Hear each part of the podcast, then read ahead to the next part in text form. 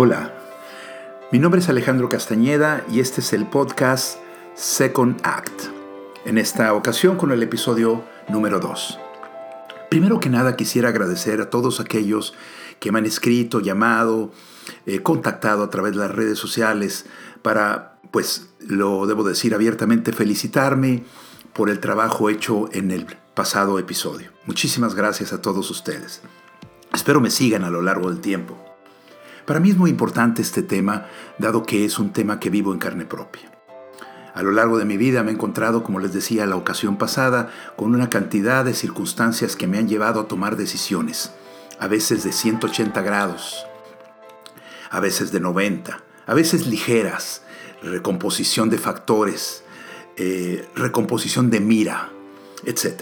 Sin embargo, el que muchos de ustedes me hayan escrito y comentado que eh, esto les caía justo en el momento adecuado me ha dado muchísima satisfacción. Los amigos que me contactaron, muchos de ellos me preguntaron cómo me doy cuenta de que debo hacer el inicio de un second act. ¿Cómo me doy cuenta qué síntomas debo de ver o observar en mi persona para poder tener esa certeza de que ya es el momento?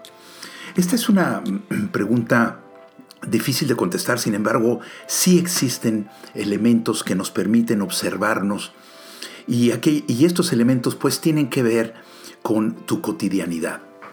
Diario te levantas por la mañana y empiezas una vida, una vida cotidiana con tu pareja, con tus hijos, amigos, tus compañeros de trabajo, si trabajas por tu cuenta, te eh, andas por la ciudad, etc.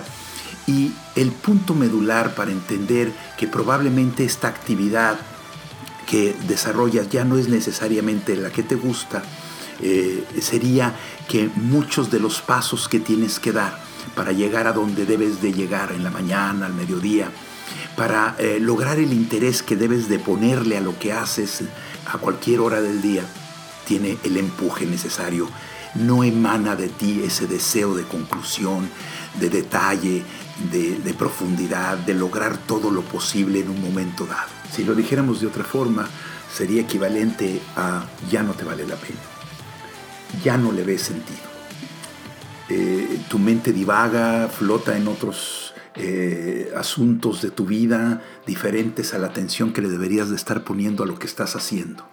En otras palabras, divagas, derivas.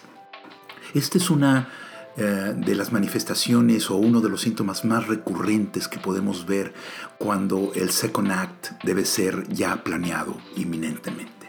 Aquí vale la pena eh, recordar un cuento del famoso escritor psiquiatra Jorge Bucay, escritor eh, famoso psiquiatra conferencista argentino. En uno de sus libros llamado Cuentos para Pensar, narra una historia que me gustaría eh, contarles a ustedes aquí. Eh, la historia es muy sencilla. En una remota población, me imagino en Argentina, eh, un cura párroco recibía cada año a un hombre de negocios muy muy exitoso que año tras año a una determinada fecha en un elegante vehículo llegaba al pueblo, iba a la parroquia y le entregaba al padre un cheque de una enorme cantidad para su parroquia porque si bien él era oriundo de esa, de esa población, eh, eh, había nacido ahí y había recibido del padre una cantidad de apoyo, una cantidad de consejos cuando él había sido eh, pequeño y había vivido en esa población. Resulta que así pasaban los años, él llegaba inclusive acompañado de, una, de su esposa, que era una mujer muy hermosa, elegante y distinguida. De repente un año no llegó y pasó otro año y no llegó. Al tercer año llegó sin el, fastuoso auto que tenía, ni, ni, los eh, ropajes elegantes, un poquito demacrado. Y le dijo, padre, vengo a entregarle un poquito de dinero. No, no me ha ido bien en los negocios y la verdad he fallado con usted. Eh, y sin embargo pude reunir un poco de una cantidad y se la traigo. Eh, saliendo de la iglesia, el párroco le preguntó pues qué había pasado, cuáles eran las circunstancias que lo habían llevado a detener pues e, evidentemente una fortuna cuantiosa, ahora se veía tan desposeído. Él le contó que, pues por desgracia, los tiempos habían cambiado, eh, los negocios a los que se dedicaba ya no eran tan importantes social y económicamente, y él había caído, digamos, un poco en desgracia. Eh, ya casi llegando al auto, el, el cura le preguntó si había decidido hacer algo al respecto, y el hombre de negocios le respondió que no tenía ni idea qué hacer.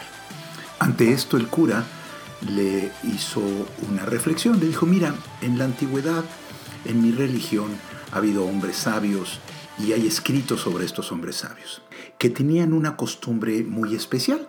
Es simplemente una leyenda, pero igual te la narro. Resulta que estos hombres, cuando tenían una decisión difícil en su vida o se enfrentaban a algo extremadamente complejo, eh, mismo que no podían resolver, tomaban la Biblia. Con ambas manos la elevaban más o menos a la altura de la cabeza, y la soltaban en el aire de tal forma que al caer se abrieran sus páginas. Continuando con los ojos cerrados, en la mano derecha y el dedo índice bajaban la mano hasta tocar las hojas de la Biblia, donde fuera que ésta cayera.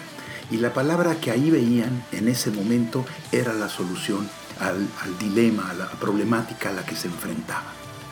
El hombre de negocios vio al párroco intensamente, se quedó pensativo, se subió al automóvil y partió. Otro año no se presentó y al segundo año nuevamente regresó, ahora como antes. Esto es, un nuevo carro, eh, eh, atuendos con mayor eh, prestigio, etc. Depositó en las manos del párroco un cuantioso cheque, inclusive por el doble de la cantidad, excusándose por no haber venido el año anterior, doblándole la cantidad por ambos años, y le agradeció mucho. Y le dijo el párroco, bueno, me da muchísimo gusto que que tú hayas logrado otra vez el bienestar económico y, agradece la parroquia y, todos aquellos que proteges con este dinero. Sin embargo, ¿qué sucedió? ¿Qué pasó? Ah, pues, sucedió lo siguiente, padre. Seguí exactamente lo que usted me aconsejó. El padre habían pasado los años y no había, pues, eh, no se había puesto a pensar en aquello y no recordaba lo que le había supuestamente aconsejado. Dijo, sí, recuerde, me dijo usted lo del libro y lo dejaban caer y los ojos cerrados y el dedo en una de las páginas y la palabra, etc. Ah, pues es verdad. ¿Y, y cómo lo hiciste? Sí, lo hice, padre. Lancé la Biblia y este y puse el dedo y todo cambió para mí. Ah, pues qué bueno. Entonces siguieron caminando hacia el auto y antes de que partiera el párroco le preguntó, bueno, ¿y qué fue lo que la palabra dice? No, curiosamente no fue una palabra en específico. La Biblia se abrió y mi dedo cayó en, una página en blanco que lo único que, que tenía era un nuevo capítulo. Y lo comprendí todo. Tenía yo que empezar un nuevo capítulo de mi vida. O sea, todo lo que había hecho hasta ese momento era lo que había hecho hasta ese momento. Pertenecía al pasado, a lo que había surtido efecto, a lo que había tenido eh, eh, una una impresión en mi vida económicamente muy satisfactoria, sin embargo había que empezar una nueva acción.